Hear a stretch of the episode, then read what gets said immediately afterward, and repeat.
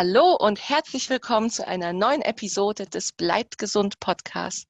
Wir haben für euch heute natürlich wieder ein super spannendes Gesundheitsthema, was wir auch so in dieser Form noch nie behandelt haben. Deswegen ist das Ganze ja noch umso spannender, denn heute soll das Thema die Schmerztherapie sein und generell welche Arten der Schmerztherapie es noch abseits der schulmedizinischen Behandlung gibt, zum Beispiel durch Akupunktur, die ja ein Teil der traditionellen chinesischen Medizin ist. Und dazu haben wir heute den perfekten Experten eingeladen. Und zwar ist das Dr. Michael Hammes. Hallo, Herr Dr. Hammes, schön, dass Sie heute bei uns im Interview sind. Ja, schönen guten Tag und herzlichen Dank für die Einladung. Sehr, sehr gerne. Ja, und Herr Dr. Hammes ist Facharzt für Neurologie, Arzt für chinesische Medizin und Akupunktur und eben Schmerztherapeut. Ja, das heißt, Sie haben da auch wirklich schon ein, natürlich ein, ein großes Repertoire auch an Erfahrungen von Ihren Patienten. Ähm, vielleicht gehen wir erstmal in das Thema Schmerz an sich ähm, hinein zur Klärung. Ab wann spricht man eigentlich davon, dass ein Schmerz chronisch ist? Das ist eine sehr gute Frage.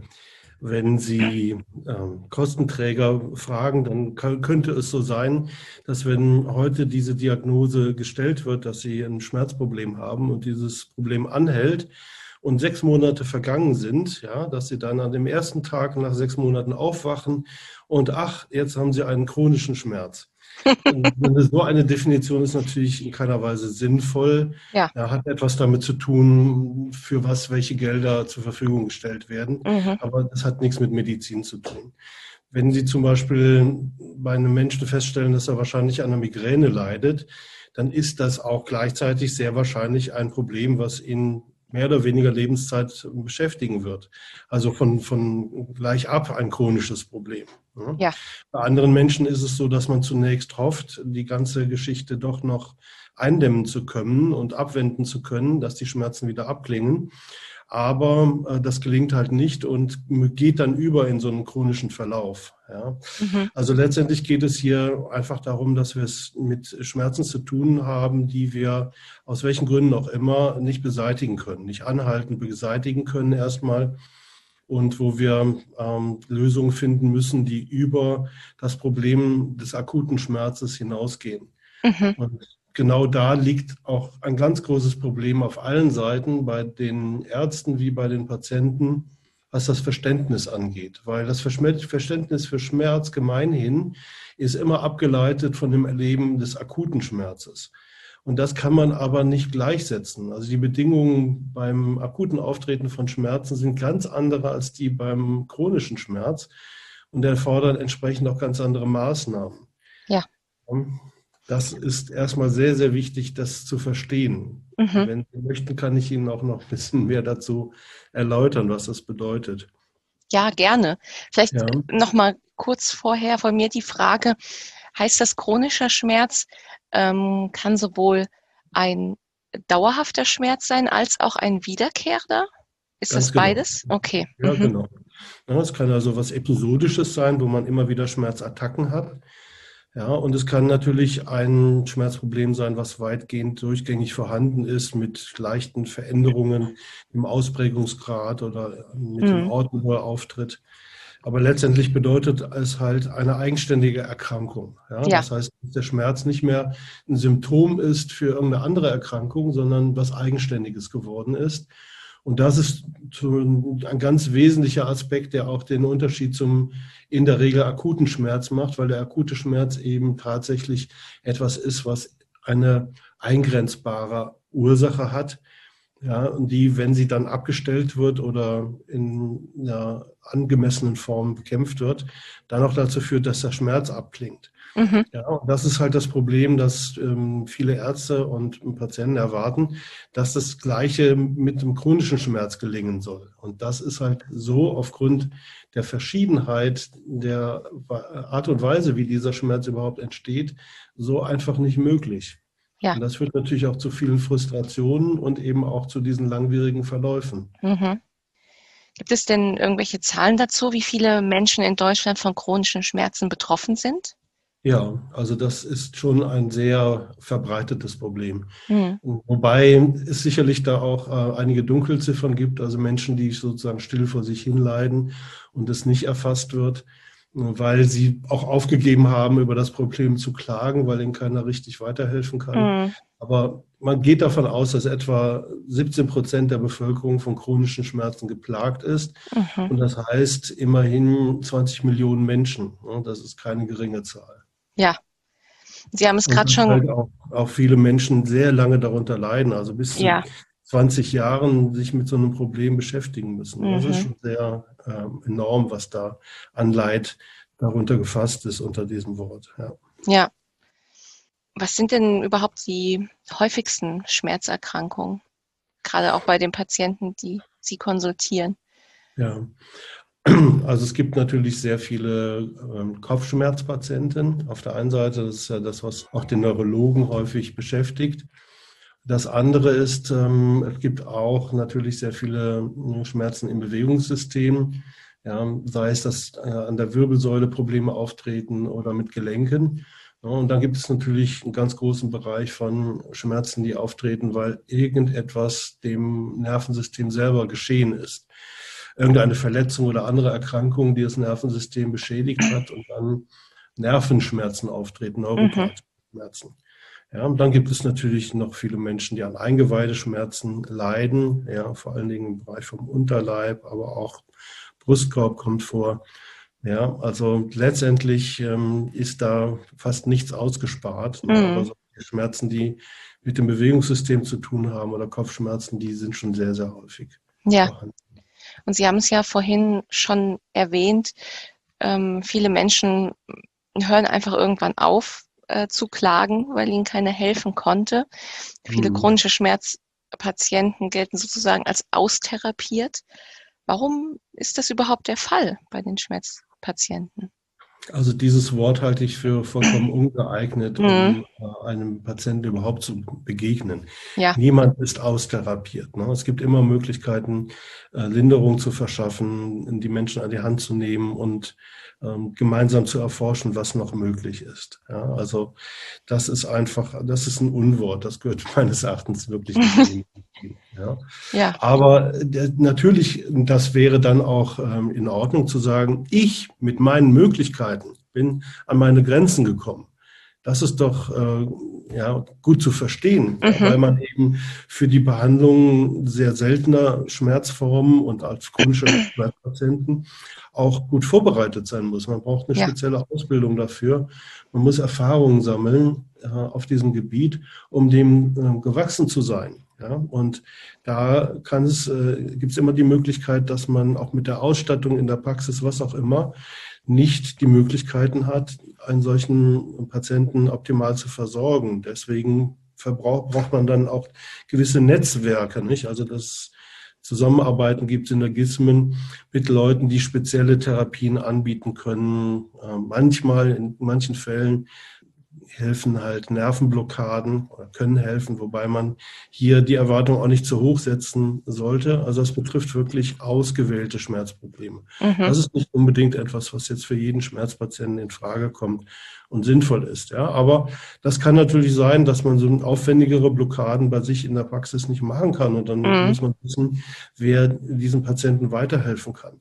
Ja. Das Gleiche gilt halt auch für die Notwendigkeit manchmal bei Schmerzpatienten, damit die überhaupt wieder einen neuen Anfang setzen können, dass sie auch mal in eine spezialisierte stationäre Einrichtung kommen, ja, die mhm. sich mit chronischen Schmerz beschäftigt, ja, damit der Patient erstmal wieder neue Perspektiven erhält, wo die Ansatzpunkte sind für ja. sein Schmerzproblem.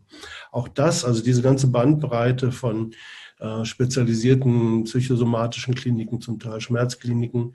Das kann man natürlich ambulant so nicht realisieren. Mhm. Und diese Abgeschirmtheit, diese Möglichkeit, sich wirklich mal hauptsächlich mit seinem Schmerzproblem zu befassen und mit vielen Experten zu gucken, wo lässt sich was bewegen.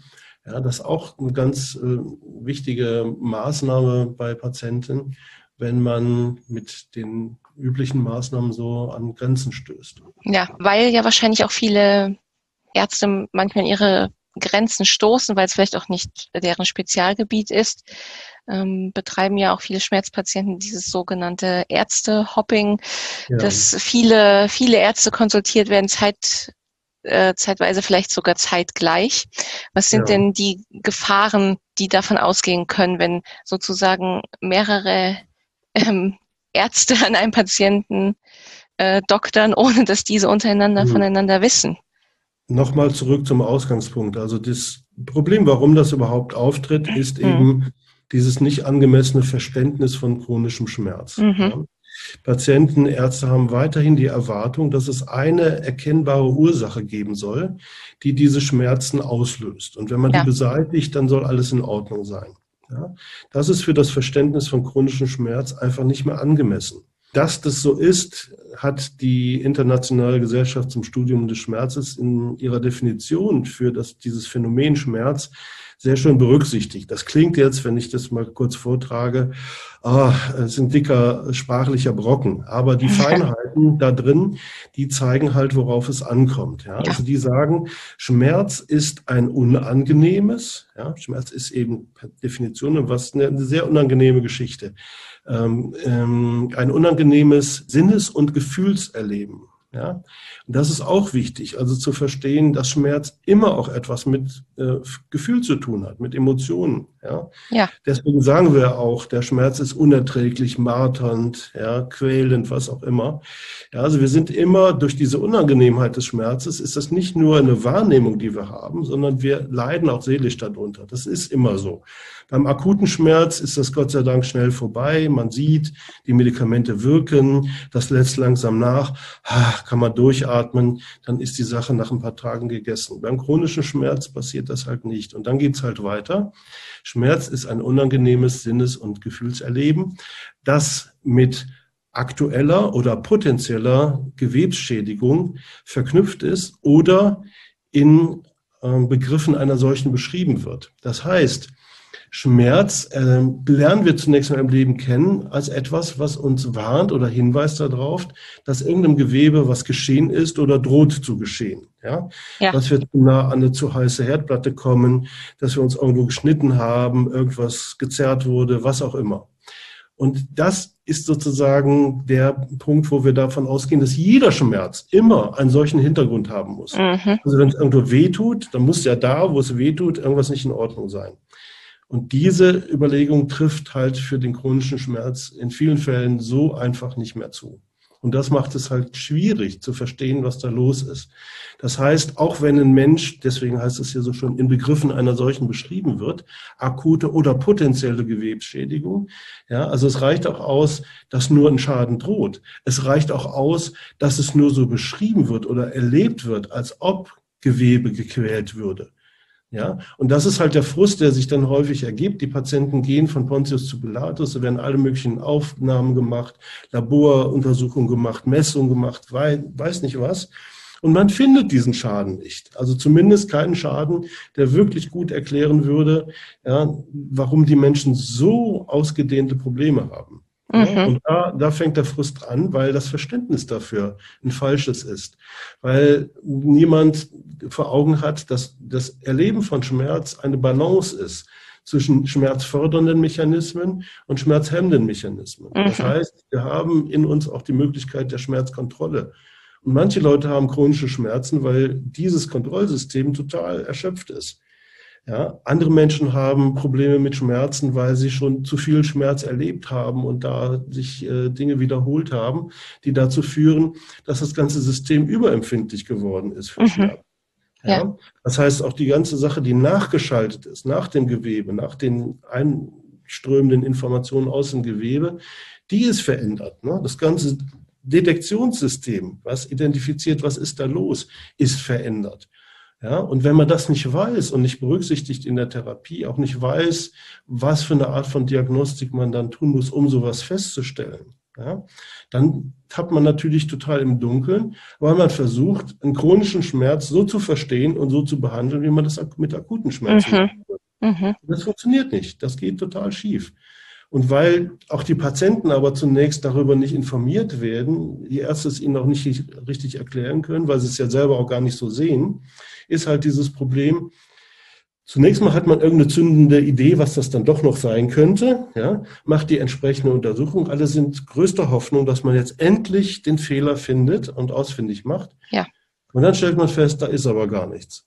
Und dann sind auf einmal die Patienten erleben was ganz Schreckliches, sie sind dann für diesen Doktor nicht mehr interessant. Weil das ist, mhm. das wäre sein einziger kluger Gedanke gewesen. Und der führt aber in die Irre, ja, da kann er mit dem Patienten nichts mehr anfangen. Ja. Und das ist natürlich etwas, was den Patienten schockt, ja, aber auch dazu führt, dass er natürlich in seiner Verzweiflung das immer wieder und immer wieder versucht, dann doch endlich den richtigen zu finden und gar nicht auf die Idee kommt, dass dieses ganze Konzept nicht stimmt, nicht passt ja. für das Problem. Das, das ist halt ähm, häufig der Grund dafür, dass so etwas passiert, ne? weil dieses Verständnis dafür, was ist ein chronischer Schmerz und wie gestaltet sich jetzt das bei diesem individuellen Menschen? Was sind die einzelnen Bauteile, ja, äh, Versatzstücke, Aspekte, Perspektiven, die jetzt bei diesem Menschen individuell dazu führen, dass er dieses Schmerzerleben hat? Ja. Das muss man rausfinden. Und dafür sind halt leider viele Kollegen nicht ausreichend ausgebildet, wenn ich ja. das sagen darf. Das heißt, die Ursachen für chronischen Schmerz sind meistens ähm, multifaktorisch. Multifaktoriell. Ja. Und auch der Begriff Ursache ist vielleicht irgendwann mhm. nicht mehr sinnvoll. Mhm. Ja. ja. weil, weil sie es eben mit ähm, einem System zu tun haben, was sich selber fehlreguliert hat. Ja? Das heißt, Sie können jetzt keine einzelnen Ursachen mehr ausfindig machen, sondern es ist eine, eine Fehlregulation da. Ja? ja ganze System ist verändert und sie müssen eben lernen, systemisch Dinge zu betrachten. Und in einem System, was sich verschoben hat, ja, in seiner Reaktionsweise, gibt es nicht mehr einzelne Ursachen. Da gibt es viele einzelne Faktoren, die dazu beitragen. Ja. Und man muss herausfinden, an welchen Stellen der Patient zugänglich ist, ne, dass man dieses System langsam wieder zurückjustiert in eine Funktionalität, mit der der Patient gut klarkommt.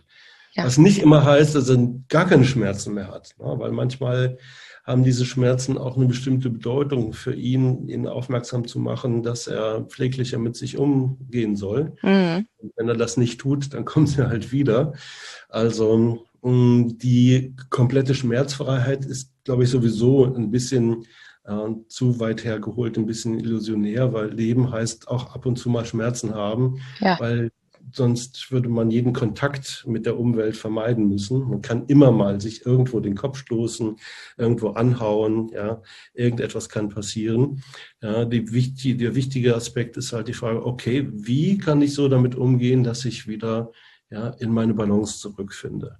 Das ja. ist die Aufgabe für den Menschen, der sich mit chronischen Schmerzpatienten beschäftigt, zu fragen, wie kann ich diesem Menschen helfen, dass er wieder in eine bessere Balance kommt, die zumindest deutlich weniger Schmerzen ermöglicht, ne, sodass das für ihn okay ist. Ja, dass er sagen kann, so komme ich mit meinem Leben wieder klar, das ist etwas, da kann ich gut mit umgehen. Ja. Und welche Rolle spielen denn auch psychosomatische Faktoren bei Schmerz? Wie schon gesagt, allein aus, aufgrund der Tatsache, dass Schmerz per se etwas ist, was wir auf der Gefühlsebene auch miterleben und mhm. verarbeiten, mhm. ist es immer so, wenn dieses Signal sozusagen immer wiederkehrt ja, und mich beständig quält, dann führt das automatisch halt natürlich auch zu Mitveränderungen auf der äh, psychischen Ebene. Und es ja. geht auch hier nicht darum, also das ist das nächste Problem, was viele Menschen dann haben, dass man, wie sie das so erleben, ja, jetzt wollen sie alles auf die Psyche schieben. Mhm. Es geht nicht darum, das irgendwo hinzuschieben, sondern zu verstehen, dass wenn ich diese, diesen Bereich des Leidens des Patienten nicht mit berücksichtige, also wie sehr er davon gequält ist, entmutigt ist, ja, niedergeschlagen, verzweifelt ist und so weiter, dass ich ihm auch nicht ausreichend helfen kann. In mhm. unserem Gehirn ist es so, diese, diese Hauptzentren sozusagen, in denen wir Schmerz wahrnehmen und Niedergeschlagenheit wahrnehmen, Depressivität, die sind sehr nah beieinander. Und die sind eben auch durch Netzwerke miteinander verbunden. Das heißt, automatisch, wenn ich viel Schmerz erleide, wiederholt Schmerz erleide, dann werde ich auch zu einem gewissen Maße niedergeschlagen. Und umgekehrt, wenn ich niedergeschlagen bin, sind die Tore für Schmerzen weiter offen. Ja. ja. Und wenn ich diesen Zusammenhang zum Beispiel überhaupt nicht berücksichtige in meiner Behandlung, na, dann kann es sein, dass auch viele Schmerzmittel bei den Patienten gar nichts bewirken. Mhm. Ja, weil das alleine nicht ausreicht, um die Kompensation herbeizuführen. Wenn ich nicht auch etwas dafür tue, dass sich die Stimmung, die Zuversicht, ja, die Hoffnung des Patienten sich verändert, dass er wieder Licht am Horizont sieht, ja, dass er wieder Erfolgserlebnisse hat, in welcher Form auch immer. Ja. Und das erfordert halt sehr, sehr viel Hinwendung zum Patient, sehr, sehr viel Gespräch, ja, und Zeitaufwand. Und das ist natürlich ja. das nächste Problem, dass dieser Aufwand in unseren modernen Abrechnungsmodalitäten überhaupt nicht berücksichtigt wird. also das scheint ja, weil wir ja so tolle Medikamente haben, äh, überflüssig geworden zu sein, ja. mit Patienten Worte zu wechseln. Und das ist natürlich komplett am Thema vorbei. Mhm. So kann man chronischen Schmerzpatienten überhaupt nicht helfen. Ja. ja. wenn ich ihnen das alles nicht nahelege und ihnen dabei helfe, neue Erfahrungen zu machen, die ihnen zeigen, dass diese Ideen, die wir haben, um den chronischen Schmerz auch wirklich zutreffen. Und das kann ich nur, wenn ich mir Zeit nehme für den Patienten. Ja, wenn ich ihm das so, wie er das braucht, erkläre, nahebringe und ihm ja, Übungen zeige, was auch immer, die er umsetzen kann, wo er dieses neue Erleben sozusagen auch verwirklicht, dann funktioniert das alles nicht. Ja, und wenn ich aber auf der anderen Seite ja, äh, Ärzten dafür äh, kein Budget zur Verfügung stelle, dass sie das tun, muss man sich nicht wundern, warum wir so viele chronische Schmerzpatienten haben. Hm, ja. Aber ich kann mir auch vorstellen, dass es bestimmt oft schwierig ist, festzustellen, was zuerst da war. Ob ähm, ein körperlicher Schmerz äh, eben einen psychisch belastet oder ob sich eine psychische Belastung körperlich manifestiert hat. Ist das denn überhaupt äh, wichtig für die Behandlung nein. zu wissen, was zuerst da war? Nein, nein, das ist letztendlich nicht wichtig. Wichtig mhm. ist, dass Sie feststellen, dass sowas stattgefunden hat. Mhm. Also ein äh, sozusagen ja, Vorzeigepatientin aus meiner Zeit in der Schmerzambulanz war eine Krankenschwester, ja, die in der Arbeit ein Verhebetrauma hatte mhm. und Bandscheibenvorfall äh, erlitten hat, operiert werden musste, ja, Nerv war gedrückt und so weiter, hat die typischen Nervenschmerzen. Und ähm, das war alles soweit erfolgreich verlaufen, aber die Schmerzen gingen nicht weg. Ja, und das hat sie über Jahre bis Jahrzehnte beschäftigt. Sie hat oh am Schluss eine Schmerzpumpe eingebaut bekommen. Ja, oh also Opiate direkt mhm. in, ans Rückenmark äh, oh. appliziert bekommen. Auch das hat eine Zeit lang gewirkt und dann nicht mehr. Und alle waren verzweifelt. Man hat alles Mögliche untersucht, warum das nicht mehr funktioniert. Man hat es nicht herausgefunden. Wir haben sie stationär aufgenommen und ihr die Möglichkeit gegeben, sozusagen ähm, Morphin sich direkt in die Vene zu geben, so nach äh, Bedarf. Ja. Und sie hat festgestellt, sie konnte so oft auf dem Automaten drücken, bis sie sozusagen mit Brechreiz in der Ecke lag. Aber die Schmerzen sind nicht besser geworden. Mhm. Und das war für sie der Moment zu sagen, okay, ich muss vielleicht mich öffnen dafür, dass diese einfache Erklärung, dass das immer noch ein Nervenschmerz ist, der von diesem Bandscheibenvorfall herrührt, dass das so vielleicht dann doch nicht stimmt. Wenn das mhm. alles versagt, dann muss ich auch für alles bereit sein, das mal mitzumachen. Ja? Und sie hatte erst die Befürchtung, weil wir gesagt haben, ja, psychosomatische Klinik, dann dachte sie, sind da auch Gitter vor den Fenstern? Ja, ich da auch mal raus. Ja. Also sie hat jetzt gedacht, sie kommt in geschlossene Psychiatrie. Und mhm. das ist mhm. auch, glaube ich, ein Problem für viele Menschen, ne, dass sie solche komischen Vorstellungen haben darüber, was eine psychosomatische Behandlung ist. Ja. Nun, sie kam dann erst nach fast drei Monaten zurück, ja, was mich schon mal erstaunt hat und ähm, kam dann freudestrahlend auf mich zu. Dr. Hammes, mir geht's gut und wissen Sie was? Ich lasse mich jetzt operieren. Und da bin ich natürlich zusammengezuckt, weil ich dachte, Gott, was hat sie denn jetzt vor? Ne? Mhm. Weil das in der Operation da helfen würde, daran habe ich dann gar nicht geglaubt. Nein, sagt der Doktor, die Pumpe kommt raus, die brauche ich nicht mehr. Ah. Ja, die läuft schon lange nicht mehr und ich habe festgestellt, das kann auch gar nicht helfen. Und ich habe ein Schlüsselerlebnis gehabt und damit kam das alles zutage. Sie war da so in einer Gruppe und sollte eine Selbstentspannung machen. Ja. ja. Und sie ist dann hochgeschreckt und die äh, Leiterin die, diese, dieser Veranstaltung hat sie zur Seite genommen und gesagt, was ist denn mit Ihnen? Sie haben ja ganz furchtbar gearbeitet, sie, äh, geatmet, Sie sind hier schweißgebadet, was war denn los? Ja, Sie haben so schön gesagt, ich soll die Entspannung, äh, in die Entspannung gehen und wissen Sie, wo ich gelandet bin? Auf dem. Friedhof. Sagt sie, ja, wie? Was? was ist denn da? Ja, sagt sie, jetzt ist mir das erst zu Bewusstsein gekommen. Damals, als ich in der Behandlung war wegen meinem Bandscheibenvorfall, in dieser akuten Phase, mhm. ist einer meiner Söhne ums Leben gekommen. Oh. Ja? Und weil ich die ganze Zeit in Therapie war und das alles so schrecklich für mich war, habe ich eigentlich nie so richtig mich damit beschäftigt und meiner Trauer keinen Raum gegeben. Ja. ja. Und das kommt jetzt alles wieder hoch. Ne? Das heißt, hier zeigt sich, das ist jetzt sehr, sehr einleuchtend. Ja, das ist bei manchen Patienten natürlich komplexer und versteckter. Ne? Aber dann mhm. einfach, weil etwas zusätzlich noch ein anderer Schmerz sozusagen das überlagert hat, ja, hat sozusagen diese, dieses, dieser seelische Schmerz über den Verlust des Kindes, ja, sich komplett in diesem Schmerzbild ausgedrückt, ne, das sie hatte aufgrund ja, dieser Bandscheibenverletzung. Und weil niemand drauf gekommen ist, dass das auch mal passieren kann, ja, dass ein körperlicher Schmerz sozusagen auch einen anderen Schmerz mit ausdrückt, ja, oder die Einflüsse von diesem Erleben mit hineingehen und dazu führen, dass man sich von diesem ganzen Schock nicht mehr erholt, ja, haben irgendwann alle rein technischen, substanzbezogenen Therapieversuche zu keinem Ergebnis mehr geführt bei der Patientin. Ja. ja. Und nachdem sie das miteinander verknüpfen konnte und dann festgestellt hat, ja, und ich weiß jetzt, was mir gut tut, ja, also ich gehe gern plötzlich spazieren und gehe in die Natur und dann ist der Schmerz nur noch halb so wild. Also sie hat viele Dinge entdeckt, die ihr dann persönlich geholfen haben, mit dem ganzen Problem ganz anders klarzukommen. Mhm. Und daran sieht man an so einem Beispiel, dass ähm, es nicht darauf ankommt, wo das durch das ursprünglich mal ausgelöst wurde sondern in welchem Zusammenhang das Ganze steht, ganz individuell bei einem Menschen und seiner gesamten Lebensgeschichte, seiner inneren Verfassung, ja, seinen Gewohnheiten mit Dingen umzugehen, seinen Stärken und Schwächen und so weiter. Und das, ja. das herauszufinden, ist natürlich etwas, was Sie im üblichen Medizinstudium und auch in der üblichen Facharztausbildung überhaupt nicht lernen. Ja, ja. ja? Genau. Deswegen das Problem, dass damit üblicherweise ein Arzt überfordert ist, ja. weil er dazu keinerlei Ausbildung hat. Und genau das äh, ist auch eigentlich jetzt die Überleitung zu der traditionellen chinesischen Medizin. Medizin. Sie haben ja auch schon gesagt, ähm, dass natürlich jetzt in der klassischen Schulmedizin auch gar nicht die Zeit ist, solche ähm, intensive Diagnosegespräche mit Patienten zu führen, dass halt da auch eben dieser ja holistische Blick auf den Menschen auch fehlt.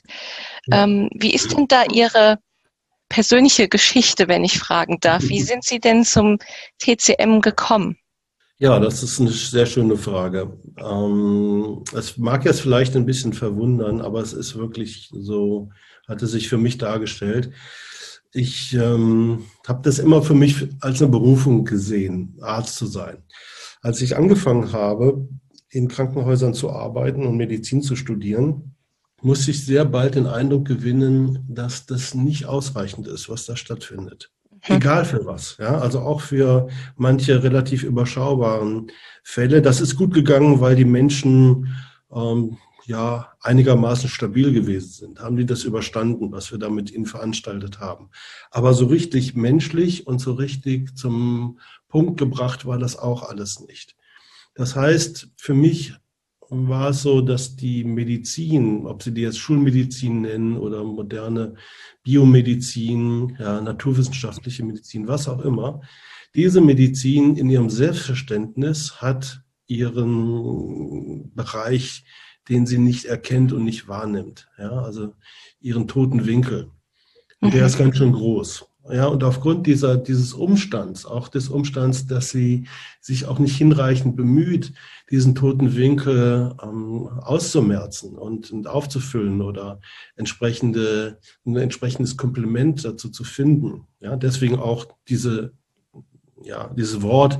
Heutzutage reden wir ja auch von Naturheilverfahren oder sogenannte alternative Medizin eher als Komplementärmedizin. Genau. Ja, das, das ist das, was ich für mich damals schon gesehen habe, was ich angefangen habe.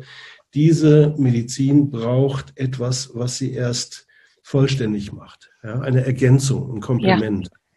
Und nachdem ich auch begonnen hatte, weil ich brauchte so ein bisschen auch etwas, was mit Sinn verknüpft ist. ich habe neben Medizin auch Geisteswissenschaften studiert und äh, Philosophie und so weiter, kam dann mhm. in Kontakt mit Asien und habe dann gesehen, wenn ich mir das anschaue, die chinesische Kultur und die äh, Schrift, Sprache und so weiter, führt dazu, dass man äh, notgedrungen, was heißt nicht notgedrungen, automatisch aus der äh, Natur dieser dieser Kultur heraus eine andere Perspektive entwickelt, weil die Sprache schon ganz anders funktioniert, ja, weil sie nicht wie bei uns das Sprechen, also die Laute notiert, sondern kleine Piktogramme, also so Sinnbilder verwendet. Ja. Das heißt, wenn ich lerne, äh, das, was an Geschehen da ist, nicht abstrakt, ja, durch, weil niemand weiß, was ERDE e sein soll. Ja. Mhm. Wir lernen das irgendwann, dass damit ja. die Erde gemeint ist oder der Mensch oder was auch immer mit diesen Buchstabenkombinationen.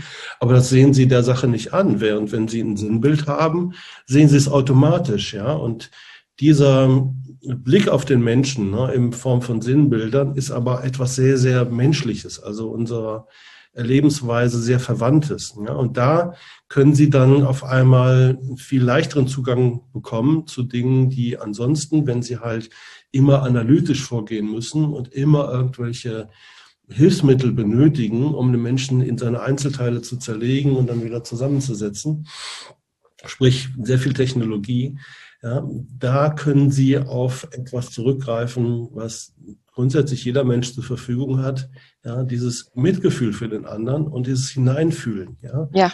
Das heißt, wenn Sie dafür offen sind, dann stellen Sie das natürlich auch alles fest, was bei diesen Menschen los ist, womit er sich herumschlagen muss, was, wo er verstimmt ist, wo er seine Nöte hat. Ja, und auf der anderen Seite wird das auch benötigt, ja, so ein offenes Ohr, so ein mitfühlendes Ohr, so ein, ja, oh ja. Mhm. intuitives ja. Verstehen auch von dem, was mit dem Menschen los ist. Aber so sehr es so auf der einen Seite so ist, dass wir die Anlagen dazu haben, aber wie immer Anlagen alleine genügen nicht. Ne? Also Sie können auch eine gute Veranlagung haben, ein Musikinstrument zu beherrschen. Wenn Sie es aber nicht lernen, darauf zu spielen, bleibt es eben bei sehr unschönen, mickrigen Tönchen, die Sie vielleicht rausholen. Ja. ja. Also man muss das auch schulen. Und das ist halt etwas, ähm, und das ist auch eine wichtige Botschaft von mir. Bitte, obwohl das ja an allen Ecken und Enden so praktiziert wird, als sei Akupunktur nur eine andere Behandlungsmethode. Ja, das ist allerdings eine große, große Reduktion von dem, was an chinesische Medizin und Akupunktur wirklich anbieten. Nein, es ja. ist eine ganz andere Herangehensweise. Wie Sie schon sagten, dieses, diese wesentliche Ergänzung durch eine umfassendere, ganzheitlichere Sicht, das ist letztendlich das, was diese Medizin vermittelt, plus die Möglichkeit jetzt auch in einer echten Behandlung, ja, weil sie wirklich was mit dem Patienten machen, mit ihrer Hand. Ja, mal zu sehen, und Akupunktur ist ja auch nichts als Mini-Schmerz, ja, wenn Sie so möchten. Ja. Also zu gucken, wie reagiert dieser Mensch auf so einen dosierten Schmerzreiz? Was löst das bei ihm aus? Ja, und wo ist es vielleicht so, dass solche kleinen ähm, wohldosierten Reize eben diese überschießende Reaktion auf Schmerzen auch langsam wieder abgewöhnen kann. Wenn man das jetzt mal so ganz, ganz einfach mhm. formulieren möchte. Oder sozusagen Blockierungen löst, wo sich was festgesetzt hat, weil das nämlich auch sehr häufig passiert, dass nach einer Akupunktur Patienten auf einmal viel leichter über Dinge sprechen können, ja, mhm. die festsitzen. Ja, und ja oder sie anfangen zu weinen oder was auch immer. Also Dinge sich einfach lösen. Ne? Ja. Und das ist etwas, äh, das äh, geht natürlich nicht mit einer löslichen Aspirintablette, ne? dass sie die einnehmen und auf einmal erleben sie sich selber ganz anders, fangen an zu weinen und möchten ein Gespräch führen über Dinge, die sich schon sehr lange beschäftigen. Das passiert eben mit Medikamenten nicht. Ne? Das liegt eben in der Natur der Sache. Ja.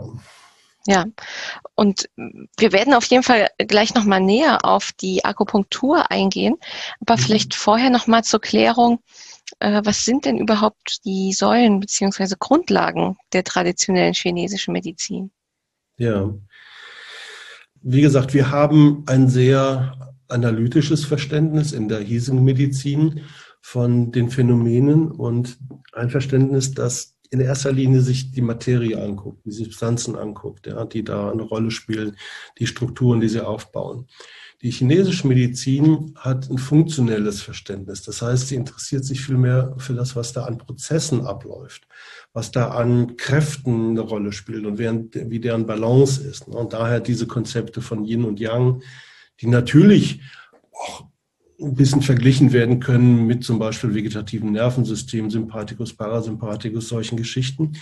Aber das ist nur ein Beispiel dafür. Das ist einfach eine grundlegende Sichtweise, die auf zwei äh, gegengerichtete Kräfte Rücksicht nimmt, die wir alle kennen, ja, wie Beugen und Strecken an der Muskulatur und so weiter. Also die ja.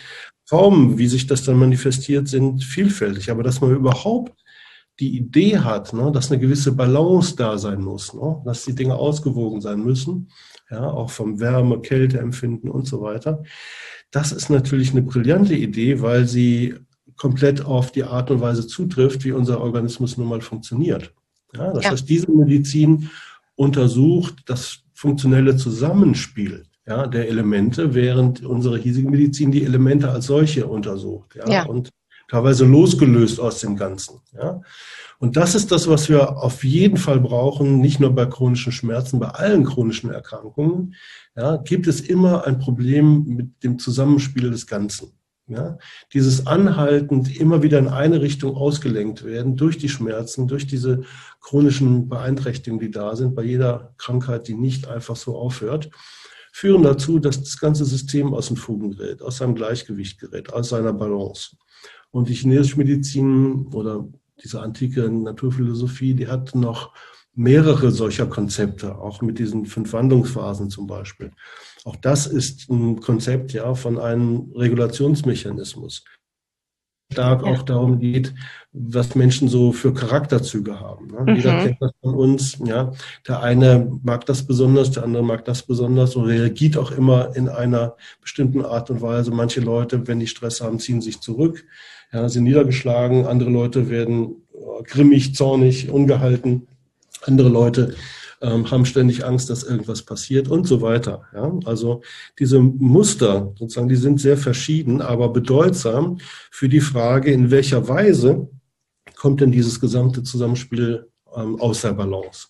Ja, und diese ganzen Modelle, die die chinesische Medizin uns da zur Verfügung stellt, sind sehr hilfreich. Plus eben zusätzlicher Wege, Dinge herauszufinden, wie zum Beispiel Pulsdiagnose, ähm, ja, diese feinen Zeichen, die man lernt zu differenzieren von kleinen Veränderungen der Hautfarbe, von der Ausstrahlung des Patienten, ja, von der Art und Weise, wie er sich bewegt, kann man schon Rückschlüsse ziehen darauf, ja, was sozusagen seine Grundverfassung ist, mhm. wo er auch seine Schwächen hat, ja, also wo das System einfach besonders anfällig ist, in einer bestimmten Weise verstimmt zu sein, ja. Und deswegen ist es halt so, die haben möglicherweise die gleiche Schmerzerkrankung, aber bei verschiedenen Menschen führt das zu verschiedenen Arten von Verstimmtsein. Mhm. Ja. Deswegen können sie das auch nicht gleich behandeln, ja, weil sie müssen natürlich den Menschen da abholen, wo er seine spezifischen Schwächen hat. Ja? ja. Wie zum Beispiel halt, wenn es sehr viel um angstbesetzte Vorstellungen geht, dann müssen sie mit dem Patienten dieses Thema ähm, bewerkstelligen. Wenn jemand kein Vertrauen hat, ja, und immer schlecht drauf ist und der sehr viel Wut runterschluckt, müssen sie daran was verändern, ja. Wenn jemand lauter verrückte Ideen hat, die nicht mehr in irgendeine Richtung gehen, dann müssen sie da ein bisschen Ordnung reinbringen. Ja?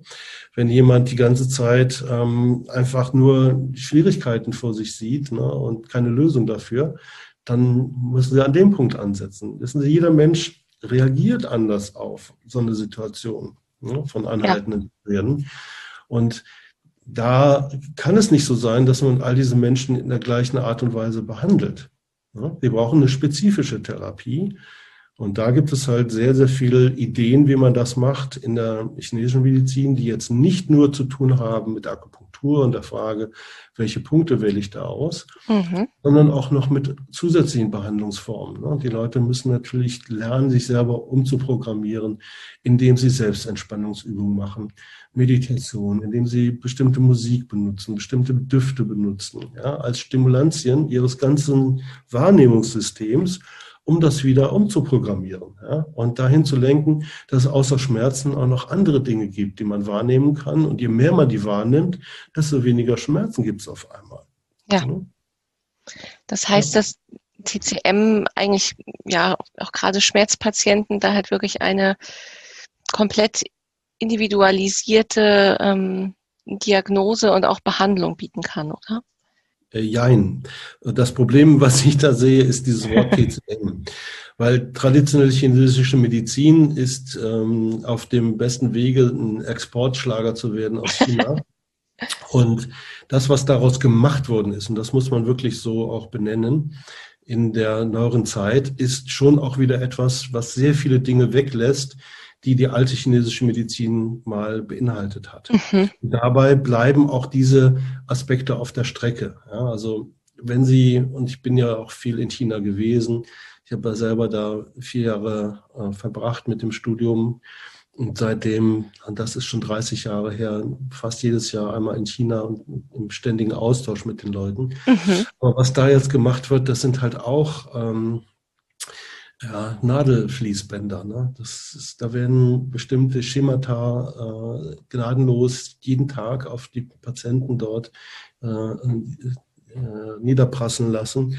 Das ist auch nicht die Art und Weise, damit umzugehen. Das ist nicht mehr diese ähm, großartige alte Kunst, die man wiederfindet, wenn man die alten Schriften liest. Das heißt, für mich besteht ein wichtiger Unterschied zwischen der wirklichen klassischen chinesischen Medizin oder altchinesischen Medizin, wie ich das auch nenne, und dieser ICM, ja, die eine sehr formalisierte und abgespeckte Version berücksichtigt und wieder sehr viele Schemata hat, ja, wo man Patienten nicht mehr ausreichend individualisiert behandelt okay. und auch dieser Zugang nicht da ist. Ne? Also das, dass da Defizite sind, da hat man in China festgestellt und dort jetzt ausgeglichen dadurch, dass man eben moderne Psychotherapie auch integriert, auch in Krankenhäuser für traditionelle Medizin. Mhm. Aber die eigene die eigenen Erkenntnisse, ja, die alle als äh, Schätze zur Verfügung stehen in den klassischen Büchern, ja, von Meistern, die noch traditionell ausgebildet worden sind, die werden gar nicht mehr angewandt. Und das ist schade. Natürlich, das ist nicht so einfach und das ist in seiner vollen Ausprägung auch nicht wirklich von jedem zu erlernen. Ne? Nicht jeder kann ähm, ein großer Meister der Oboe oder des Klaviers oder der Geige werden. Das ist klar. Ja? Man ja. kann ein bisschen lernen, darauf zu spielen, aber es gibt einzelne Menschen, die da so eine Begabung haben, dass sie da wirklich eine hohe Meisterschaft erlangen. Das macht es halt auch ein bisschen schwierig, nicht? Weil wir natürlich heutzutage gerne Dinge hätten, die an jedem Ort der Welt von jedem beliebigen Menschen in gleicher Weise irgendwie praktiziert werden mhm. können. Aber das geht halt auch an unserem Dasein als Menschen vorbei. Wir sind alle verschieden voneinander. Wir sind natürlich alle Menschen, ja, und damit, darin sind wir gleich. Und trotzdem, ja, muss man ja nur auf die Straße sehen, gehen, sieht man ja, wie verschieden die Menschen sind. Und sie sind auch verschieden, wenn sie krank werden. Und auch bei der gleichen Krankheit gibt es wesentliche Unterschiede, wie Menschen davon betroffen sind. Und wir brauchen eben auch ähm, Therapeuten, die in der Lage sind, diese hochindividualisierte Medizin zu praktizieren. Und deswegen, wie gesagt, gibt es nochmal einen gewissen Unterschied zwischen dieser TCM-Geschichte, ja, die in den 50er Jahren in China kreiert wurde, mhm. aus einer gewissen einerseits Not heraus, andererseits eben auch politischer Zielsetzung heraus, die nochmal, ja, das nochmal zu betonen, einfach ganz wichtige Inhalte der alten Medizin unterschlägt und nicht nutzt. Ja. Okay. Und das ist für mich auch eine, eine wichtige Aufgabe, das nicht nur einfließen zu lassen in die Behandlung, sondern auch zu versuchen, dass dieser Schatz nicht verloren geht. Mhm. Also sprich, ähm, auch Unterrichtsveranstaltungen anzubieten, Bücher zu schreiben, die das greifbarer machen, verfügbar machen für Leute, die sich dafür interessieren. Ja. Damit das nicht untergeht, weil es ist wirklich ähm, unglaublich, wenn, wenn man das liest, was die alten Ärzte in China vor 1000, 1500, 2000 oder noch mehr Jahren schon gesehen haben, niedergeschrieben haben, wie genau die ihre Patienten beobachtet haben und was die alles schon erkannt haben. Da kann man, finde ich, bis heute sehr, sehr viel von lernen und sollte man auch lernen, weil es einfach ganz brillant ist und weil man wirklich damit Menschen helfen kann, weil es funktioniert, ja, weil die Menschen dankbar sind, wenn sie diese zusätzlichen Angebote bekommen. Ja, aber das bedeutet, dass ja wahrscheinlich gerade in Deutschland diejenigen, die diese altchinesische Medizin noch betreiben, wahrscheinlich eher spärlich gesät sind, oder? Ja, absolut. Und auch hier ist natürlich wieder unser, unser ganzer äh, Formalismus, Wahnsinn dabei komplett zu greifen. Wissen Sie, ich habe ja selber mitgearbeitet damals, als ich an der Uniklinik war in München, an diesen Studien zur Akupunktur, war ich mhm. auch beteiligt. Ja. Und dann geht man jetzt hin, weil eine Studie ist halt etwas, das Dinge sehr, sehr genau festschreibt, ja, um eben ähm, sehr, sehr genau bestimmte Phänomene beschreiben zu können. Jetzt geht man aber hin und sagt, wenn jetzt jemand Akupunktur betreibt für Rückenschmerzen, Kopfschmerzen, dann soll das bitte haargenau so wie in dieser Studie sein. Ja, so als ob man jetzt quasi äh, so Matrizen basteln könnte, ja, mit den Nadeln, die genau an der Stelle stehen, wie es in der Studie war. Ne? Und dann gehen die Leute mhm. nur noch in so eine Art Sarkophag rein und klappt da einmal zu, ja, und dann sind die Nadeln da gesetzt, wo sie sein sollten. Das ist doch Wahnsinn. Ja, aber genau ja. so wird das ja, von den Kostenträgern und so weiter betrieben, ja, weil sie alle diese völlig äh, irrwitzige Vorstellung haben, dass wenn etwas ähm, formalisiert ist, strukturiert ist und immer gleich ist, ja, dann das die höchste Qualität von Medizin darstellen würde. Ne? Also die, es gibt da auch gar keinen Spielraum fast mehr für eine individualisierte Medizin. Dann kommt immer gleich der Vorwurf, das ist ja nicht wissenschaftlich und was weiß ich nicht. Mhm. Es ist unmenschlich, Entschuldigung, es ist vollkommen unmenschlich und das natürlich hat auch mit Wissenschaft nichts zu tun. Ja, wir müssen auch im Bereich der Wissenschaft endlich mal wieder dahin kommen, dass wir auch diese Individualität abbilden, ne? dass ja. wir Forschungsmethoden entwickeln, ja, die geeignet sind, diese Phänomene abzubilden. Ja, und nicht so zu tun, als etwas, was aus der Retorte kommt, ja, dann automatisch eine Vorschrift wird, ja, eine Behandlungsvorschrift für Menschen. Menschen sind verschieden. Und in der Studie, das wissen wir auch alle, werden von vornherein Menschen eingeschlossen, die ganz bestimmte Kriterien aufweisen müssen. Das ist eine sehr, sehr selektive sehr selektives Vorgehen, eine Auswahl. Ja? Und das, diese Menschen, die in dieser Studie waren, ja, die werden sie nie wieder in ihrer Praxis wiederfinden. Alle ihre Patienten werden irgendwo anders sein. Und dann können Sie nicht davon ausgehen, dass wenn Sie wieder das Gleiche tun, was Sie in der Studie gemacht haben, dass es genauso bei diesen Patienten wirkt. Ja. Ansonsten wäre es doch so, wir hätten doch gar keine Pro Probleme. Wenn alles sich so erfüllen würde, wie es in der Pharmastudie oder sonst wie festgestellt wurde, was hätten wir noch für Probleme in der Medizin? Es ja. müsste doch jeder Patient haargenau so reagieren, ja, wie das da in der Statistik rauskommt. Das tut er aber nicht. Bei manchen Patienten ist es so, sie können Medikamente geben, gerade in der Schmerztherapie, die müssten eigentlich wirken, aber sie tun es nicht. Und Sie können die auch noch hochdosieren bis zum geht nicht mehr, ja, bis die Patienten wirklich zusammenbrechen. Und sie wirken immer noch nicht. Ja? Und keiner kann sich das erklären, aber man kann sich eben nur deswegen nicht erklären, weil unsere ganzen Vorstellungen darüber, mechanistischen Vorstellungen und reduktionistischen Vorstellungen darüber, was da abläuft, falsch sind. Ja? Die stimmen ja. so nicht. Ja. Ja, und, und jetzt mal auf die Akupunktur zu sprechen zu kommen. Ähm. Was, was sind denn überhaupt die, die Wirkmechanismen von Akupunktur und warum kann sie so gut ähm, lindernd wirken bei Schmerzpatienten? Ja, also die Wirkmechanismen der Akupunktur, wenn Sie es jetzt auch wiederum naturwissenschaftlich, biomedizinisch sich anschauen, die sind alleine auch schon sehr, sehr vielfältig. Das fängt an mit Reaktionen im Gewebe selber. Also man kann mit Akupunkturnadeln bei bestimmten Problemen, wenn zum Beispiel die Muskulatur mitbeteiligt ist.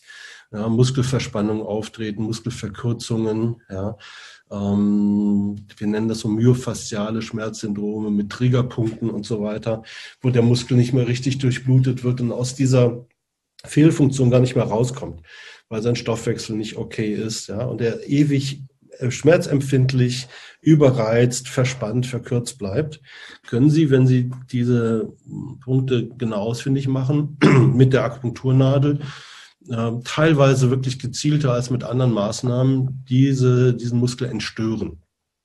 Ja. Mhm. Er zuckt dann einmal ganz kräftig zusammen und danach ist er wieder in einem viel entspannteren Zustand. Und dieser Zustand hängt, hält auch einige Zeit an.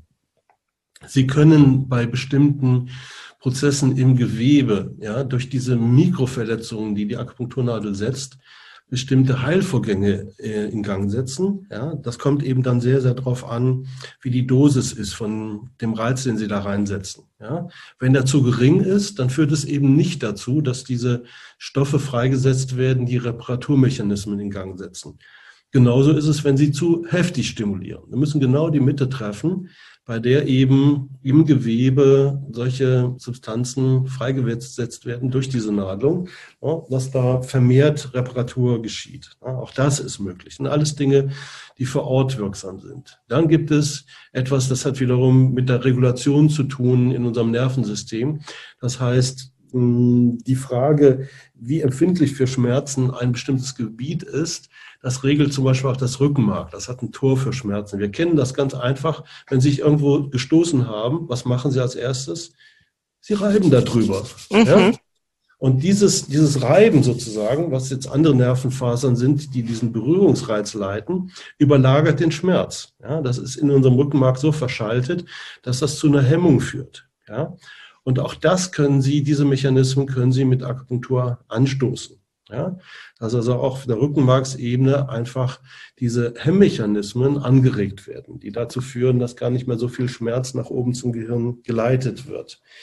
Ja, und dann gibt es darüber hinaus äh, noch übergreifende Systeme, die vom Gehirn aus, ja, von einem bestimmten Tor im Gehirn nach unten hin Schmerzhemmung betreiben. Ja, da haben wir auch war ich selber beteiligt, Studien gemacht, die das haben zeigen können, wie wir eben mit einer entsprechend äh, gezielten Akupunktur diese Kontrollmechanismen des Gehirns anstoßen. Ja, dass sozusagen die körpereigene Schmerzabwehr von oben äh, wirksam wird ja, und dafür sorgt, dass nicht mehr so viel Schmerz nach oben durchkommt.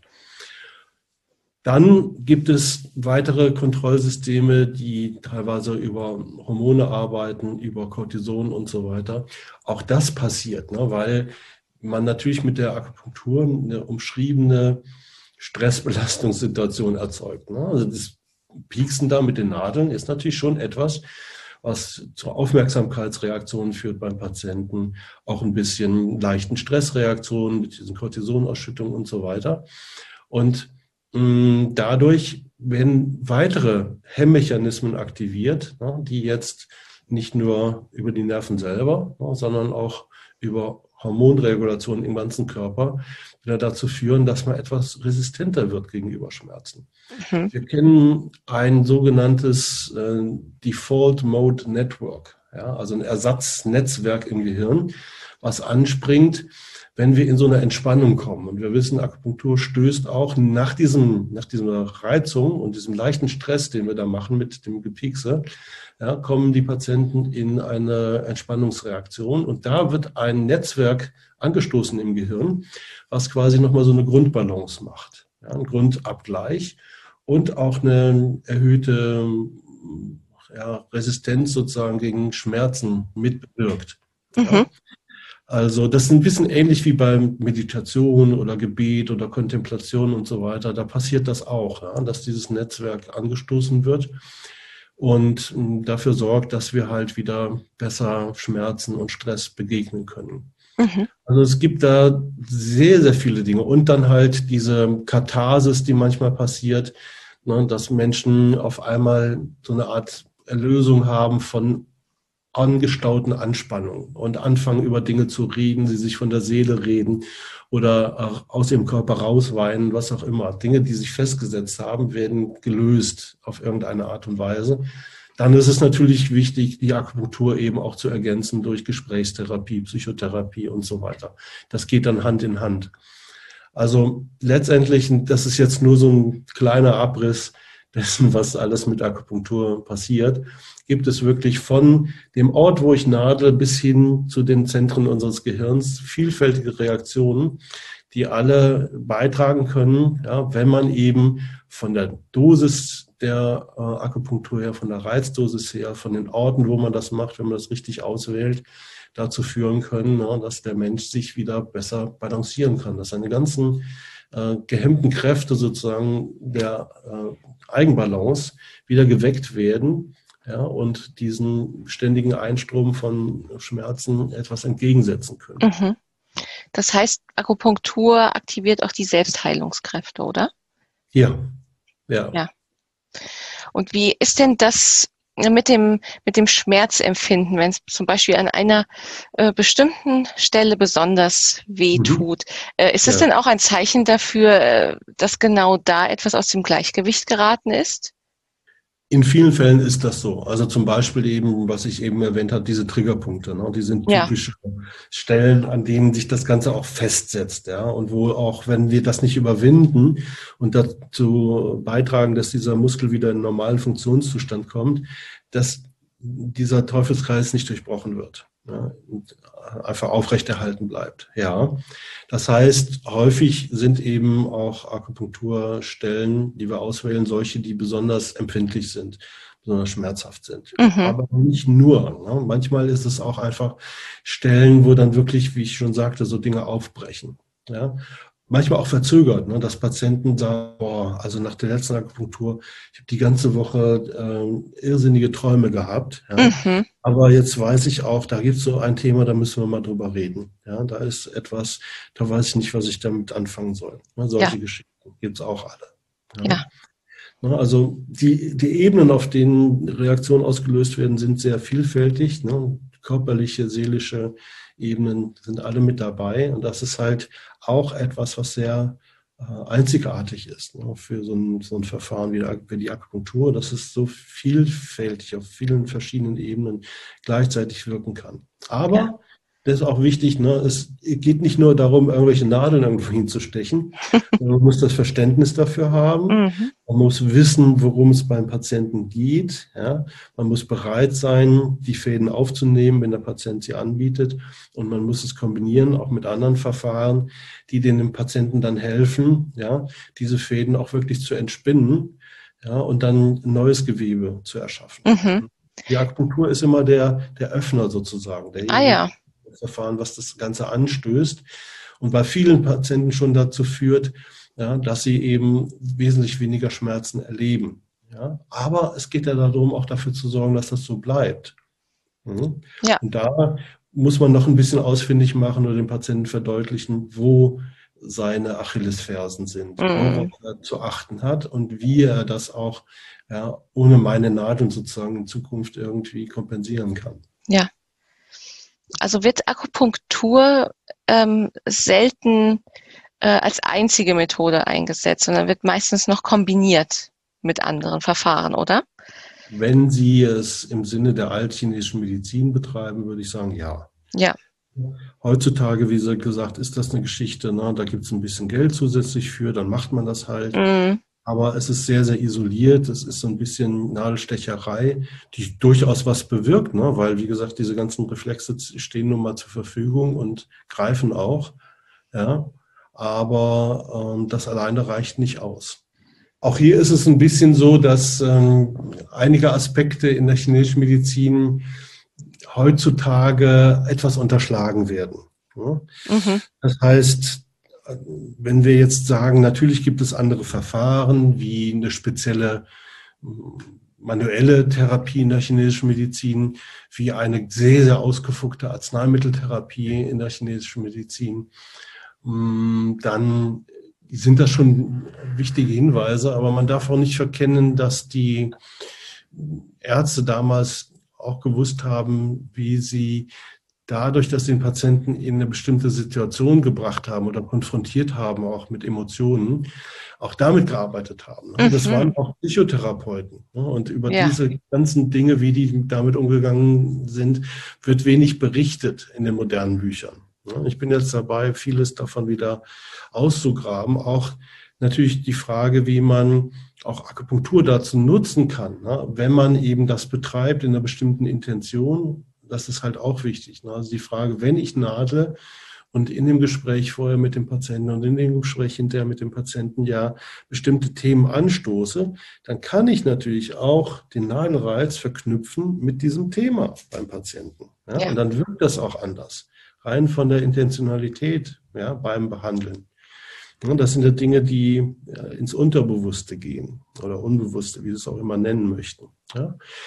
Aber wir als Arzt müssen das eben sehr, sehr bewusst einsetzen, sehr gezielt einsetzen. Und dann kommt man eben auch an diese Dinge heran und kann das mit dem Patienten weiter bearbeiten. Sprich, auch die chinesische Medizin wusste natürlich sehr äh, viel darüber, wie wichtig Bewegung ist. Ne? Diese ganzen mhm. Qigong-Übungen zum Beispiel. Auch das ist wichtig. Und zwar nicht nur als so ein allgemeines, ja, entspannen Sie sich mal ein bisschen, sondern auch hier ist es so, diese Übungen haben spezifische Wirkungen. Also sie gehen auch in bestimmte mh, hm, Organsysteme hinein, ja, bestimmte Organisationssysteme in unserem Körper und können dann eben auch spezifischer eingesetzt werden, ja, um bestimmte äh, Reaktionen hervorzurufen oder bestimmte Defizite auszugleichen beim Patienten. Das erfordert aber, wie gesagt, dass man gut vertraut ist mit diesem ganzen äh, Erklärungssystem der chinesischen Medizin, ja, wie dort eben Phänomene zugeordnet werden.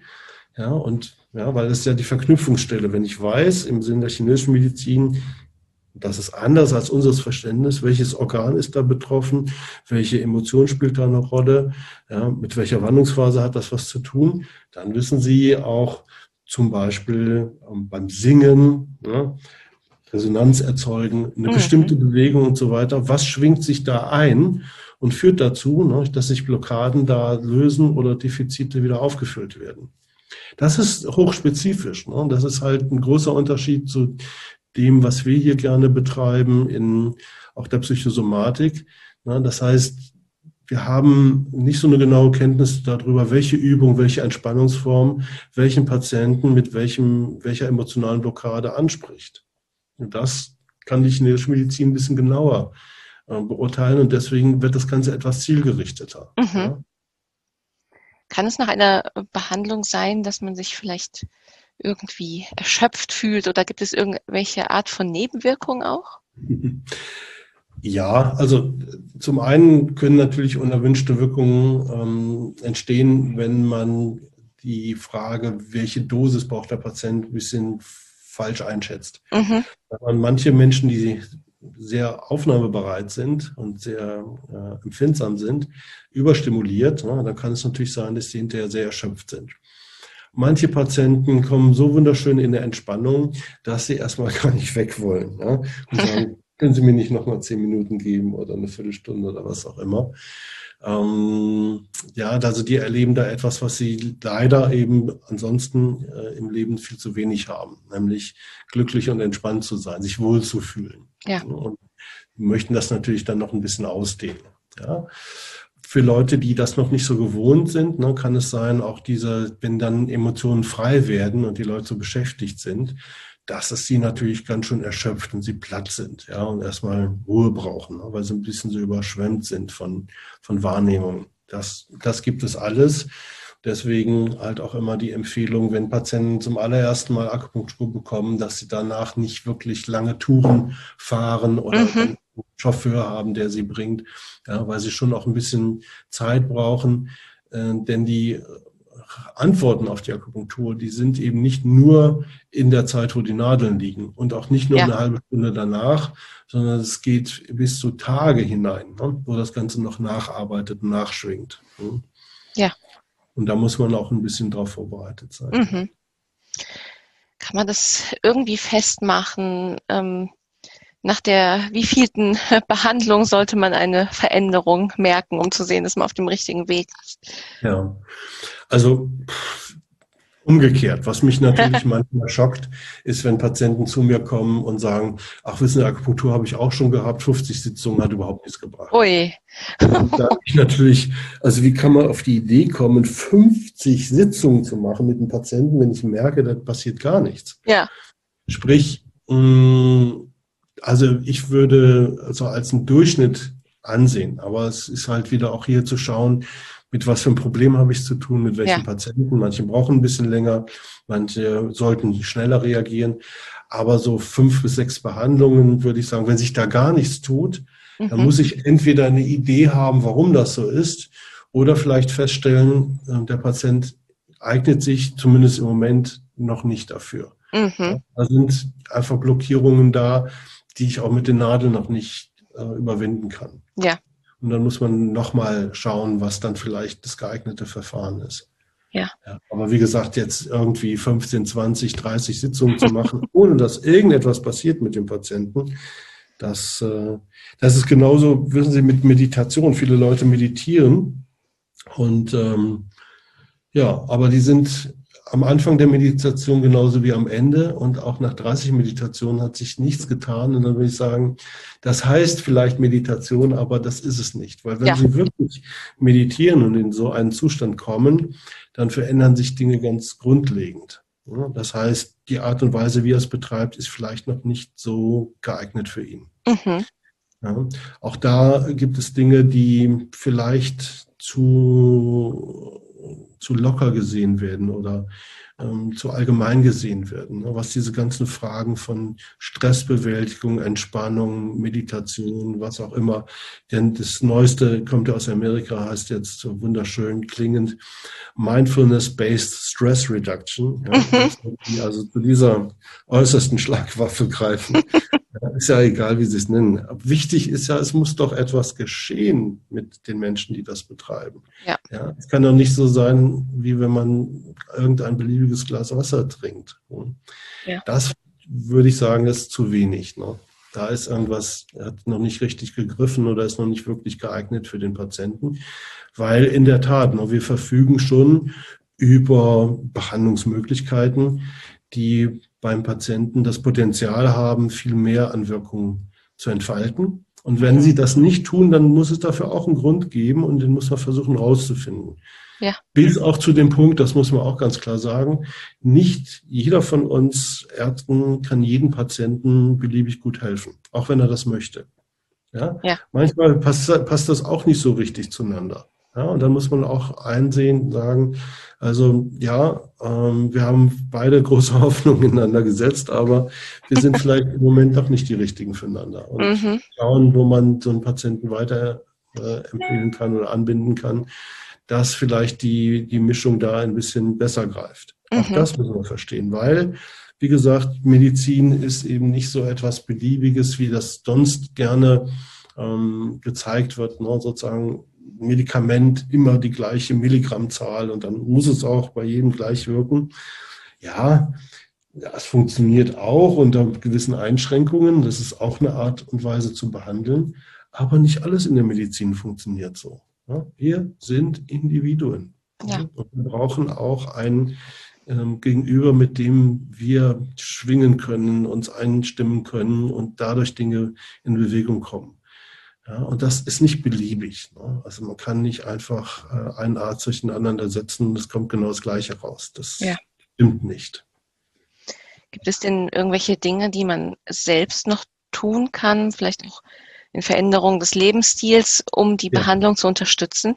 Ja, natürlich. Also Lebensweise ähm, spielt eine ganz große Rolle. Ja, also vielen Leuten ist das ja auch häufig gar nicht so bewusst, ja, wie viele Dinge sie für unabdingbar oder unveränderlich halten in ihren Gewohnheiten, ja, die aber alle dazu beitragen, dass sie auch mehr Schmerzen haben. Und diese Sachen muss man natürlich aufdecken. Gerade bei Kopfschmerzpatienten spielt das eine sehr große Rolle, ja, die teilweise einen viel zu hohen Anspruch an sich selber stellen, immer alles perfekt machen wollen und nie mit sich zufrieden sind. Ja, die erzeugen dadurch natürlich einen Stresspegel, äh, den ich mit was auch immer irgendwann nicht mehr ausgleichen kann. Ja, weil auch ich natürlich nie perfekt genug sein werde, dass es für sie reicht. Wissen Sie? Da muss man an dieser Grundeinstellung mal ein bisschen arbeiten und ja. den Leuten zeigen, wie man auch glücklich sein kann mit 99 Prozent äh, ja, Ergebnis. Ja, sie lachen, aber das für manche Leute ist das so. Und das, das nimmt Ausmaße an, das kann man sich gar nicht vorstellen, wenn man selber vielleicht so ein bisschen äh, lockerer mit den Dingen umgeht. Ja, aber für manche Leute, das ist fast äh, unüberwindbar, ne, weil sie so, mhm. sich so gestrickt sehen. Ne? Also da gibt es sehr viele Anhalt, Ansatzpunkte. Dann spielt natürlich Ernährung eine große Rolle. Ja. Auch mit Ernährung programmieren wir alle unsere Systeme, das Immunsystem, ja, das Wahrnehmungssystem, ähm, unser energetisches Versorgungssystem und so weiter. Und auch hier gibt es große Unterschiede hinsichtlich der Frage, was Menschen brauchen. Manchen Leuten müssen sie runterkühlen, weil die ständig heiß laufen. Und anderen Leuten müssen sie immer genügend Wärme zur Verfügung stehen, weil sie sonst komplett einfrieren. Ja. Nur mal so ganz einfache Dinge.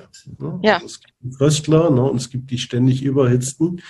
Und die müssen sich natürlich auch anders ernähren. Aber dazu gibt es in der üblichen Ernährungsheilkunde überhaupt keine Hinweise oder minimal.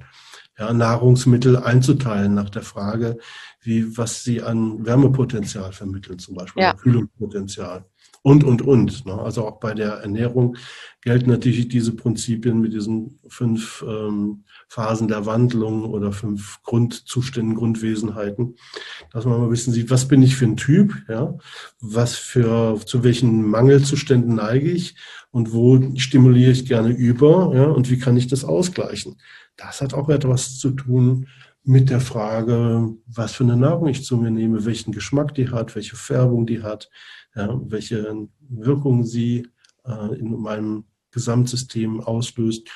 Ja, und das kann man auch vermitteln, sollte man auch vermitteln. Mhm. Das heißt auch, äh, die Ernährung ist dann eigentlich etwas Individuelles. Also es gibt ja wahrscheinlich ein paar äh, Grundempfehlungen, ja, aber natürlich. dann, ja. Ja, die sind auch schon sehr gut. Es gibt natürlich auch viele grundlegende Erwägungen, die die moderne Ernährungslehre berücksichtigt. Aber darüber hinaus gibt es eben genau dieses Phänomen, jeder Mensch ist auch, was Ernährung angeht und Bedürfnisse bei der Nahrung unterschiedlich und bedarf dann auch eine unterschiedliche Beratung, unterschiedliche Herangehensweise, die mehr für, mehr für ihn geeignet ist. Ja. Und das ist das Schöne, wenn man sich darauf einlässt, auch als Patient, kann man natürlich lernen, sich selber auch besser zu verstehen, ja, seine Eigenarten besser zu durchschauen und dann viel leichter darauf zu reagieren, wo man weiß, das ist eine große Versuchung für mich, aufgepasst, ja, junger Mann, junge Frau, lass die Finger davon, ja, und das, das ist genau das, was du brauchst, um äh, glücklich und ausgeglichen zu sein. Such das so oft du kannst. Mhm. Ja. Da mehr durchzublicken, also sich immer mehr auch zu emanzipieren von äh, dem, was der Arzt anbieten kann. Ja, auch das gehört eigentlich mit zu den Herangehensweisen in der chinesischen Medizin vor allen Dingen, den Patienten immer mehr zu ermächtigen und zu ermutigen, ja, selbst sich mit den Dingen zu befassen und seinen eigenen Weg dazu finden. Dass ja. wir quasi nur am Anfang stehen, so ein bisschen coachend und äh, diese Dinge für sich ja, verinnerlichen, erobern kann und sich selber zur Verfügung stellen kann. Mhm. Ja, das ist auch, glaube ich, eine, eine sehr schöne Ansicht, ähm, auch dieser Selbstwirksamkeit, dass man eben ähm, auch die ja, Gesundheit in die eigenen Hände nehmen kann und viel ja. dafür tun kann. Ja. Nicht immer nur abhängig zu sein von anderen. Ja. Ja. Ja, Herr Dr. Hammes, ähm, mhm. so langsam würde ich in die Abmoderation gehen. Mhm. Würden Sie noch gerne etwas äh, erwähnen? Haben wir noch irgendwas ganz Wichtiges vergessen? Ja, also, also weil, viele Patienten fragen ja gerne danach, wie finde ich denn den richtigen Arzt für mich? Aha, Und, ja. Mh, Berechtigte Frage. Ja. Wir haben ja heutzutage die Tendenz, immer mehr auf irgendwelche ähm, externen ähm, Merkmale zu achten. Sei es jetzt irgendwelche wunderbaren Punkte, die jemand gesammelt hat in irgendeinem Bewertungsportal oder was auch immer. Ja. ja wo wir eigentlich alle inzwischen wissen, wie viel Unfug da Einfluss nimmt und wie viel davon überhaupt nicht auf denjenigen zu übertragen ist, der jetzt gerade feststellen will, äh, wer soll es denn sein und wer nicht. Ne? Oder halt Zertifikate. Ne? Also das ist ja auch ein leidiges Thema. Auch das besagt erstmal sehr, sehr wenig. Und auch hier würde ich sagen, gleich von Anfang an, ähm, auch wenn die Patienten das nicht mehr so sehr gewohnt sind. Aber sie sollen bitte darauf achten, was sie fühlen, ja, was sie verbinden können, so ganz intuitiv, wo sie den Eindruck haben, dass sie wirklich angenommen werden, so insgesamt auch als Mensch, was sie einfach erstmal anspricht, ja, und dem sollen sie folgen. Es gibt ja inzwischen auch immer mehr ähm, Kollegen, die sich darstellen über eine Webseite oder was auch immer. Und dass man da sich die Zeit nimmt, auch mal ein bisschen reinzugucken und nicht versucht, irgendwelche Schnäppchen zu schießen und mhm. zu sagen, ja, hier kriege ich den 4,9 Punkte Arzt der, und der ist nur 500 Meter weg, ja, und das ist das Beste, was ich kriegen kann. Ja. ja. Also von diesen sehr abstrakten Erwägungen, was ist der richtige Arzt für mich wegzukommen und sich wirklich mal ein bisschen zu fragen, wo sehe ich meine Bedürfnisse und wo äh, spüre ich vielleicht am ehesten, dass es sein könnte, dass die befriedigt werden. Ja. Und auch einfach danach zu gehen, also nicht, was irgendjemand anderes über diesen Arzt oder Therapeuten sagt, sondern sich selber ein Bild zu machen und sich zu fragen, wie fühle ich mich denn da? Ja, habe ich Vertrauen? Kann ich mich da öffnen? Habe ich die, den Eindruck, da ist eine Kompetenz, die ich auch benötige und brauchen kann? Ja. Und dem zu folgen. Ja, also auch hier viel mehr Empowerment wieder für den Patienten selber und nicht zu denken, das ist etwas, ja, was er im Außen irgendwie finden kann, abrufbar, sondern etwas, was ihm entsprechen muss. Ja, mhm. Dass er sich selbst auch vertrauen sollte, dass er das trotz allem, trotz allem Leid und aller Enttäuschung und allem Frust, den er erlebt hat, immer noch wahrnehmen kann, wo es jemand gibt, der wirklich auf ihn eingeht. Ja. Also nochmal so ganz zum Schluss, weil ja, das ist das Allerschlimmste, wo dann wirklich auch nichts mehr möglich ist. Das war für mich so ein, auch ein prägendes ähm, Erlebnis von einer älteren Patientin, wo auch der, ja, unglücklicherweise Ehemann auch Kollege war, die zu mir kam in die Schmerzambulanz wegen einem chronischen Schmerzproblem an der Wirbelsäule. Und die sagen und schreibe 27 operative Eingriffe oh. hinter sich gebracht. Mhm. Ja, und dann habe ich gesagt, ja, wenn ich mir das so vorstelle, ne, 27 Mal operiert mit all diesen Vorbereitungen, all diesem Stress, immer wieder die Hoffnung, dass einem besser geht, ja, und immer wieder sich auch erholen müssen von dieser ganzen Entkräftung durch dieses operiert werden und, und, und. Wie geht's Ihnen denn damit? Ja, dann hat sie so unter sich gegriffen, einen riesigen Stapel von Bildern geholt, ja, also bestimmt einen halben Meter hoch, mir den auf den Schreibtisch getan und meint dann zu mir, Sie wollen doch mir nicht erzählen, dass Sie sich jetzt auf einmal dafür interessieren, wie es mir geht. Schauen sich die Bilder an, das haben die anderen Ärzte auch getan. Oh. Ja, wenn er schon so weit gekommen ist, dann ist es echt schwierig. Das oh sollte nicht passieren. Ja. ja. Ja, ich kann mir vorstellen, dass es ja aber auch essentiell für den Behandlungserfolg ist, ähm, welches äh, Vertrauen man auch ja. äh, in den behandelnden mhm. Arzt hat. Und äh, ja. in gewisser Weise muss da ja auch eine Sympathie vorhanden sein, sonst kann man sich ja auch nicht dementsprechend öffnen. Sympathie und wie was Sie schon gesagt haben, ganz, ganz wichtig, Vertrauen. Ja. ja. Und wirklich, also der, der, manche Patienten sind einfach so frustriert, dass sie eigentlich allen nur noch mal zeigen wollen, dass man ihnen wirklich nicht mehr helfen kann. Ja, oh weil sie das nur mhm. verinnerlicht haben. Und da wird es halt sehr, sehr schwer, da nochmal das Ruder rumzureißen. Ja? ja? Also natürlich brauchen wir noch so ein Fünkchen Hoffnung und ähm, viel Vertrauen ja? und Bereitschaft sozusagen auch mitzumachen, ja, damit man so einen Weg gehen kann. Mhm, aber in den allermeisten Fällen ist noch viel mehr möglich, als vielleicht die Patienten ähm, im Moment sehen oder ja. ihnen auch suggeriert wird ne, von den Stellen, an denen sie bis jetzt gewesen sind. Ja, und das, das ist auch eigentlich, finde ich, ein sehr schönes Schlusswort. Also es ist halt wirklich, wir haben, wir haben jetzt schon auf jeden Fall viel besprochen, aber äh, trotzdem alles nur ja, so an der Oberfläche. Man könnte wahrscheinlich über jedes Thema an sich noch ähm, ewig reden.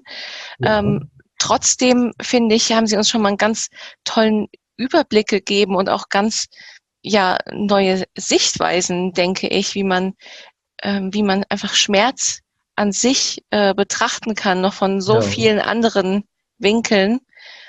Und ähm, ich finde, dadurch, und dadurch ergeben sich ja auch neue Möglichkeiten. Und ja. ich finde, aus dem, aus dem ganzen Gespräch äh, spricht auch äh, sehr viel Hoffnung, dass es eben noch, noch viel mehr gibt, ähm, was man probieren kann, auch wenn mhm. eben einem schon dieser böse Begriff austherapiert an den Kopf geworfen wurde. Ja. Ähm, und ja, Sie haben ja auch schon viele Bücher geschrieben. mhm. Und äh, klar, die kann man auch äh, alle auf ihrer, ihrer Website finden. Und die werden wir natürlich auch in den Show Notes beziehungsweise in der Infobox verlinken, wenn jetzt vielleicht mhm. auch ähm, ja manche Hörer speziell Sie kontaktieren möchten. mhm. ähm, ja, und ich, ich danke Ihnen wirklich, Herr Dr. Hammes, dass Sie ja, dass Sie heute im Interview waren und dass Sie uns da auch wirklich so äh, leidenschaftlich von dem Thema erzählt haben. Man merkt da ähm, ja wirklich, dass das, dass das wirklich ihre Berufung ist und ihr Thema. Und deswegen ähm, die Patienten wahrscheinlich auch sehr gut bei Ihnen aufgehoben sind. So vielen Dank dafür. Ich gehe mal davon aus.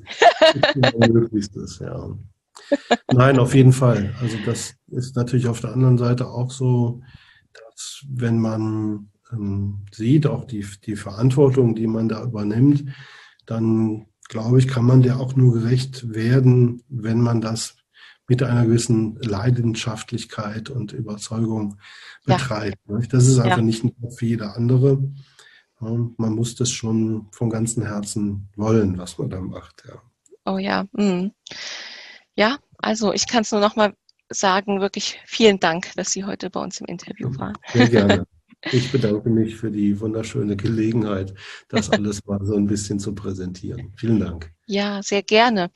Mhm. Und gebt uns wie immer gerne euer Feedback auf diese Episode.